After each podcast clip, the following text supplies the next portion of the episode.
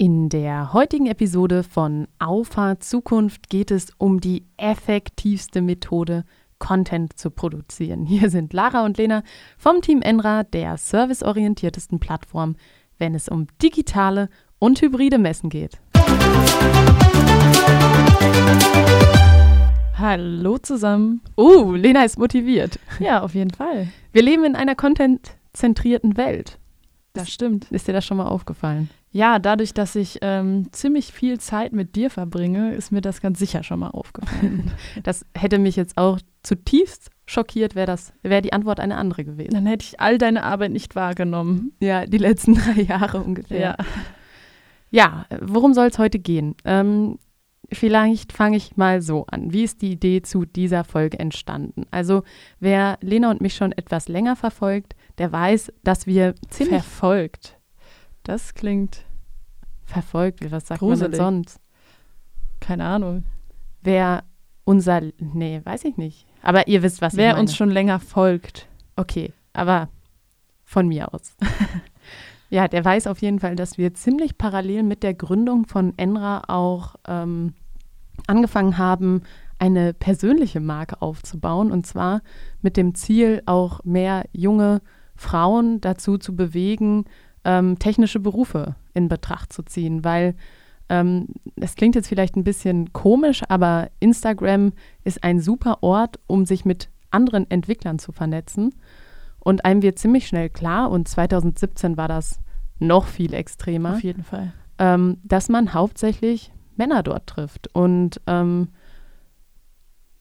daraus ist dann eben die Idee entstanden, komm, wir dokumentieren einfach mal unseren Alltag. Einerseits natürlich für uns als schönes Tagebuch, ähm, aber andererseits auch für andere junge Frauen, die vielleicht noch nicht wissen, ist das was für mich oder äh, dort möglicherweise auch einen Platz finden wollen. Oder vielleicht auch nicht den Mut haben, aufgrund dieses Vorurteils, dass es eine Männerdomäne ist, ähm, in diese Welt einzusteigen. Ne? Ja, auf jeden Fall. Und ähm, ja, einem wird dann ziemlich schnell bewusst, okay, wenn man das wirklich exzessiv betreiben möchte und seine Community da wachsen lassen will, dann braucht man einen ziemlich krassen Rhythmus, um äh, Content rauszuhauen.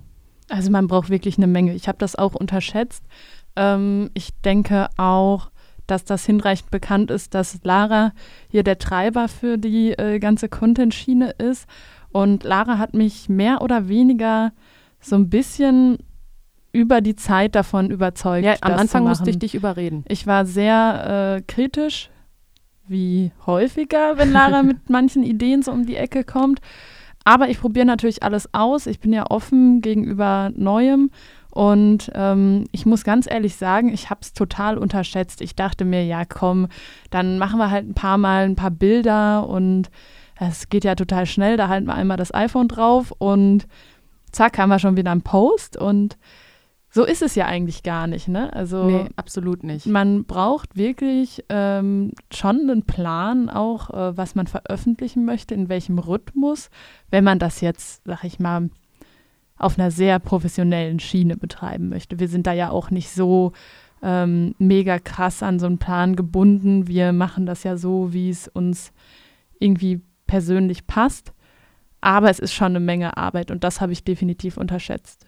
Vor allem, was, was glaube ich ganz oder eine der wichtigsten Erkenntnisse ist, dass man mit Unregelmäßigkeit nicht wächst. Ja, und das ist eigentlich genau das, was mich daran total stört. Ja, das ist so ein Druck, der sich daraus ergibt, aber vielleicht noch mal ein bisschen in die Vergangenheit geschaut. Also wir sind angefangen wirklich ähm, mit relativ unregelmäßigen Postings, haben erstmal geguckt, wie funktioniert das und das ist jetzt vor zwei Jahren gewesen, dass wir ähm, die 1000 Abonnenten erreicht haben. Ja, Wahnsinn. Das, ich weiß noch genau, da waren wir gerade auf dem Weg äh, in den Urlaub und ich dachte so, wow, 1000 Leute und also es war wirklich für mich total surreal. Und dann haben wir es ja wirklich ein Jahr, ein Jahr richtig, richtig äh, nach, nach vorne getrieben. Ja. Und äh, in diesem Jahr haben wir dann auch die 10.000 Abonnenten geknackt. Ähm, ja, und dann ist es so ein bisschen eingebrochen, weil dann natürlich auch wieder tausend andere Sachen auf einen zukamen. Und das war eigentlich so für mich der Auslöser, äh, Lena, wir brauchen ähm, eine bessere Methode, Content zu produzieren. Ja, um auch die vorherige Arbeit nicht zunichte zu machen. Ne? Ja. Also das ist ja, finde ich, so ein bisschen das, was mich so vom mentalen ähm, daran stört, dass man natürlich schon eine Menge Arbeit reingesteckt hat und da steckt auch viel Herzblut von uns drin. Ja. Also wenn ich überlege, wie viel Zeit wir in die Bilder stecken, wie viel ähm, ja, Kopf wir in die Texte stecken, ähm, ja, dann ist es umso bitterer, finde ich, wenn dann die Abonnentenzahlen zurückgehen, die Reichweite einknickt. Logischerweise, wenn man erstmal inaktiv ist. Ähm, ja, das ist eigentlich schade. Das macht so aus dieser spaßigen Nummer, sag ich mal, schon äh, irgendwo einen, ja, ein ernsteres ähm, Unterfangen. Unterfangen. Ja, das ist falsch ausgedrückt. Aber ich du weiß, weißt, was was, ich, äh, ja. ja. genau. Ja, und äh, neben diesem Personal Branding, was wir dann betrieben haben und was uns auch wirklich viel gebracht hat schon. Also wenn ich überlege, äh, dieser Austausch mit anderen Entwicklern und was für ein Netzwerk man da aufbaut, wirklich Wahnsinn. Äh, und das hätte ich auch nicht äh, erwartet, dass das wirklich so krass ist. Ähm, aber neben diesem ganzen persönlichen Kram, sage ich mal, ist daraus natürlich dann auch die Fähigkeit erwachsen, zu sagen, okay, ich erreiche so und so viele tausend Leute über einen Kanal, den ich regelmäßig mit Content bespiele. Und ähm, ja, das heißt, die Folge aus dieser anfänglichen Content-Produktion war ein Bedarf, noch mehr Content zu produzieren. Und Ja. ähm, das ist bei Enra einerseits dieser Podcast, wo ich jetzt sagen würde, okay, ähm, wir planen nicht wirklich extrem, sondern wir, wir überlegen, worüber haben wir eigentlich die Woche diskutiert und äh, was sind da Themen, die vielleicht auch für andere in einer ähnlichen Situation oder für andere ähm, im beruflichen Kontext vielleicht interessant sein können. Und dann unterhalten wir uns einfach darüber. Und jetzt stellt sich die Frage, wir haben einen Podcast, wir haben Blogartikel. Ähm, für das nächste Jahr oder für dieses Jahr sind dann auch, ähm, ja, sage ich mal, äh, Webinare geplant, äh, größere Fallstudien und so weiter. Das muss alles produziert werden. Ja, und es braucht auch einen roten Faden, ne? Also ähm, man muss sich schon vorab ein bisschen überlegen, wo will man denn hin? Was ist das Thema, was man besetzt? Weil ähm, es gibt schon Themen, wo man irgendwie mehr für in Frage kommt als für Ja. andere. Also wir bräuchten jetzt keinen Podcast übers Kochen machen. Nee. Ähm, da würde nichts bei rumkommen. Es muss ja auch einen Mehrwert bieten. Und ähm, um den Mehrwert zu bieten, reicht es auch nicht, ähm, ja, blind drauf loszuschreiben oder zu reden in einem Video. Ähm, da gehört schon Recherchearbeit zu. Ich meine, hier beim Podcast ist es eine Recherche durch unsere tägliche Arbeit. Aber ähm, wenn man größere Projekte wie zum Beispiel ein Webinar äh, veranstalten möchte, das ist schon eine Menge Recherche, die da vorab reingehen muss, um auch den entsprechenden Mehrwert zu liefern, weil das ist ja letztendlich auch unser Anspruch. Es geht ja nicht nur um eine Frequenz, sondern es geht auch darum, dass es eine Qualität hat und dass es dann letztendlich auch äh, ja, Mehrwert für Menschen, die sich damit beschäftigt, äh, bietet. Ja, absolut. Und ich hatte es in dem Intro so angeteasert, die effizienteste Art und Weise, Content zu produzieren. Und durch die Erfahrung, die wir eben sowohl in diesem Personal Branding Bereich gesammelt haben, als auch mit dem Aufsetzen des Content Marketings rund um Enra, ähm, da ähm, sind wir ähm, natürlich auch immer wieder an den Punkt gekommen, okay, wie können wir jetzt die Sachen, die wir in den Blogs gemacht haben, ähm, auch wieder äh, wiederverwenden. Und daraus ist dann wieder ein Prozess entstanden. Okay, bei uns geht eigentlich alles, was wir an Expertise aufbauen und auch nach außen hin tragen über die Blogs, geht eben von den Blogartikeln aus. Und mit der Veröffentlichung ähm, entsteht eigentlich die Aufgabe zu prüfen, ist das auch ein Thema für ein äh, Webinar, ist das auch ein Thema für den Podcast. Und wenn Video fertig ist oder wenn Podcast fertig ist, dann werden daraus wieder Social Media Posts vorbereitet, die dann auch wieder geteilt werden. Und so habe ich eigentlich aus einem Blogartikel, wenn es gut läuft, habe ich ähm, das Teilen des Blogartikels, klar, in den sozialen Medien, habe einen SEO-Faktor ähm, über eine Keyword-Recherche, habe dann vielleicht Input für Podcast oder Video und habe dann nochmal Social Media Posts. Und das ist ja eigentlich schon eine ganze Menge, was man aus dem Artikel holen kann. Ja, definitiv. Und was ich da vielleicht noch äh, ergänzen könnte, ähm, weil mich das früher oder vor ein paar Jahren früher, ähm, Lena immer beschäftigt grad, hat. Ich, ich habe gerade so das Bild von dir vor Augen. Du sitzt in so einem Schaukelstuhl vor einem Kamin. ich blicke zurück. Ja. ja, also vor ein, zwei Jahren hatte ich immer das Gefühl, ähm, man müsste auch ständig was Neues liefern so gerade bei Twintex ähm, ja. fand ich das extrem, dass ich eigentlich so dachte, hm, also das ist jetzt das dritte Setup-Bild diese Woche und klar, wir haben immer was Unterschiedliches dazu geschrieben. Ähm, das langweilt die Leute doch, aber was man, glaube ich, dabei vergisst, ist, dass nicht jeder Post in jedem Netzwerk ähm, immer an eine Person rangetragen wird. Ne? So funktioniert der Algorithmus ja nicht. Und deshalb ähm, ist es für einen selbst vielleicht so, dass man denkt, das ist ja jetzt der totale Overkill. Aber für die Audience ist das gar nicht der Fall, weil die nicht die Anzahl der Touchpoints haben, die man jetzt als Creator von diesen ganzen Sachen hat. Ja, und vor allem, du musst es ja auch so sehen. Ähm, wir gehen immer von dem Blogartikel aus, aber du weißt gar nicht, wo jetzt derjenige, der auf diesen Content trifft, der aus diesem Blogartikel auch abgeleitet sein kann, wo der einsteigt. Steigt er mit dem Social Media Post über den Podcast ein und informiert sich weiter? Steigt er über das Posten von dem Blogartikel als solches, zum Beispiel auf LinkedIn ein? Und dann muss man sich überlegen, welche Reise macht der Nutzer eigentlich ja. durch das, was man produziert und wann kann ich den Nutzer kennenlernen?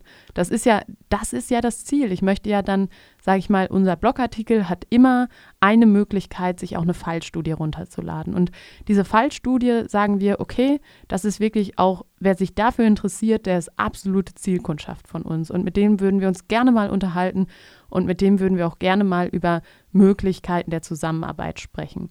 Und dann sagen wir, okay, du kriegst das, die Fallstudie, wenn du uns deine Mail gibst. Wir sind absolut keine Freunde von diesem äh, Zuspammen per Mail, aber wir nutzen das dann eben als Entry, um den Kontakt Kontaktaufnahme halt, ne? herzustellen. Ne? Genau.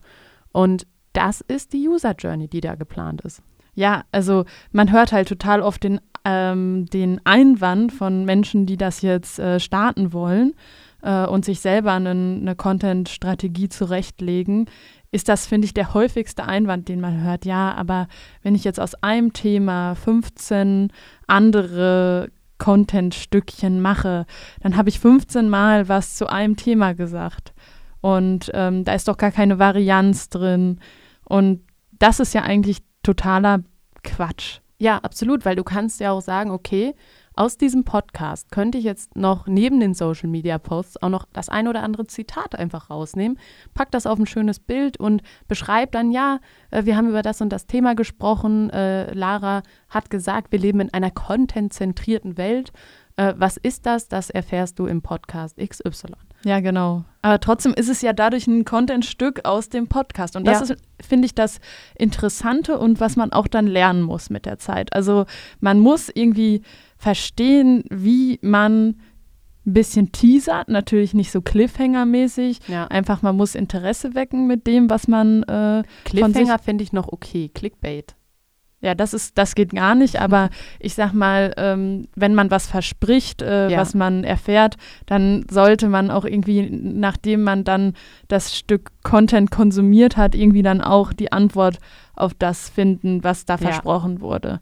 Absolut. Ähm, das finde ich ist ganz wichtig. Ist ein Qualitätsfaktor. Ist ein Qualitätsfaktor und auch ein Wiederkehrungs, äh, ja, kein Garant, aber es hilft ja. der Wiederkehr, weil ähm, auch die Audience kann verärgert werden. Das ist wie im Geschäft, im Einzelhandel. Wenn man sich nicht korrekt verhält, kommt man nicht wieder. Und genauso ist es ja auch, wenn man seinen Content bereitstellt. Ja, total. Und trotzdem ist es ähm, am Anfang, glaube ich, super schwer, diese, dieses, äh, diese Fähigkeit zu entwickeln, aus allem irgendwie ein Stückchen Inhalt in die Welt zu schicken, finde ich. Ich, ich sage immer, Content liegt an jeder Ecke. Ja, weil du, du bist natürlich auch super eingearbeitet in dem Thema. Ich jetzt aus der Entwicklerbrille, also und jetzt nicht der kreativste Mensch auf der Welt, ich habe da natürlich schon meine Probleme zu sagen, ja, da können wir jetzt noch das draus machen, dann nehmen wir ein Zitat, da machen wir ein kurzes Video raus, da machen wir keine Ahnung, was weiß ich. da gibt es ja tausend Sachen, die dir da ständig einfallen. Und wenn mir davon fünf einfallen, dann bin ich eigentlich schon relativ zufrieden mit meinem Output. Dann hast du ja auch Content für eine Woche. ja, ja klar, aber du weißt, was ich meine, ne? Das ja. ist nicht effizient. Nee. Also du brauchst auch eine gewisse, weiß ich nicht, du musst ein bestimmter Typ Mensch sein, glaube ich. Ja, und das ist auch was, was man lernt. Also ähm, das lernt man definitiv, ähm, überall was aufzugreifen. Und so entstehen ja auch Themen für diesen Podcast. Aus dem Alltag sich überlegen, was haben wir erlebt, was war spannend, was könnte die anderen interessieren. Ähm, vielleicht auch irgendwann Bezug nehmend auf ein Buch oder was weiß ich. Also Content liegt wirklich an jeder Ecke, das sei mal so gesagt. Und ähm, das ist auf jeden Fall etwas, wo man auch im Austausch viel lernen kann. Deswegen äh, freue ich mich, dass wir im heutigen Podcast einfach mal darüber sprechen, ähm, was dahinter steckt und vielleicht als Schlusswort, ähm, das dauert auch eine gewisse Zeit, bis ja. Content wirkt. Bis es wirkt und bis man auch die Fähigkeiten hat. Aber ich glaube, das ist auch was, ähm, was in jedem Gebiet so ist. Man fängt nicht im Ziel oben an. an. Ja, man fängt nicht im Ziel an. Man, es ist ein Weg und ähm, das ist natürlich auch bei der Content-Bereitstellung der Fall. Und wenn man es aber effizient gestalten möchte, um jetzt nochmal zum Thema zu kommen, dann ist es definitiv so, dass man ähm, sich schon seine Content, äh, seinen Content-Pool angucken sollte und sich überlegen kann, wie kann ich diesen Content jetzt wieder verwenden. Ja. Ähm, das ist, glaube ich, so der Schlüssel zu einer erfolgreichen Content-Strategie und das macht es authentisch dass man sich eben auch nicht irgendwas aus den Fingern saugt, sondern bei seinem Bereich bleibt. Ja. Und ähm, das ist dann nachher auch der Schlüssel. Und ich glaube, so aus meiner Erfahrung, was ich so bei dir sehe, das wird ja immer breiter gefächert. Also dann hast du da noch eine Idee. Ähm, jetzt mit den Webinaren zum Beispiel, da bin ich sehr gespannt, was da dieses Jahr ja. so kommt. Werden wir auch definitiv nochmal drüber sprechen. Ja, also finde ich total spannend. Und ist ja auch wieder ein Content-Schnipsel, sag ich mal. Schnipsel, also ein großer Content-Pappkarton, ja. ähm, neben den ganzen anderen Content-Schnipseln vielleicht, ähm, der super spannend sein wird. Ähm, also finde ich super, wie viele Ideen man einfach haben kann. Und da ist ja auch noch längst nicht alles an der Oberfläche, würde ich sagen. Absolut nicht. Also 2021 wird das Jahr des Content Marketings hier bei Enra. Ich freue mich, wenn du uns dabei begleitest. Also ähm, würde ich sagen, bis nächste Woche. Ciao. Ciao.